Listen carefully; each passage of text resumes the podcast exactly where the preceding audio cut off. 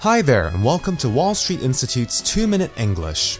I hope you all had a good month of August. On top of working, I've been very busy studying as well. This means that I haven't had much time to do any housework. Many people confuse homework with housework. Do you know the difference between the two? Homework is the work that is given to you to do at home from a school, university, or a place of study. Homework is usually some kind of written activity or task that requires reading and writing. For example, the student manual from Wall Street Institute is a kind of homework.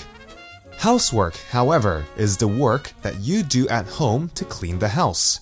Some common examples of housework include doing the laundry, cleaning the toilet, vacuuming the floor, dusting the house, washing the dishes, changing the bed sheets, cooking dinner, mopping the floor, tidying the place, ironing the clothes, and so on.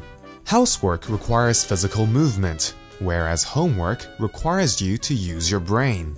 Now, which do you prefer? I think I prefer housework because I enjoy moving around and not sitting in one place for too long. Speaking of housework, there are certain machines that also help us to do the work. These are called household appliances. Usually, household appliances are powered by electricity, which means that if there's no electricity, you won't be able to use them. Some types of household appliances that help us with housework include a vacuum cleaner, a washing machine, an iron, and so on. However, there are also household appliances that we use for other purposes. These include things like a fridge, a TV, a hairdryer, a kettle, an air conditioner, and so on.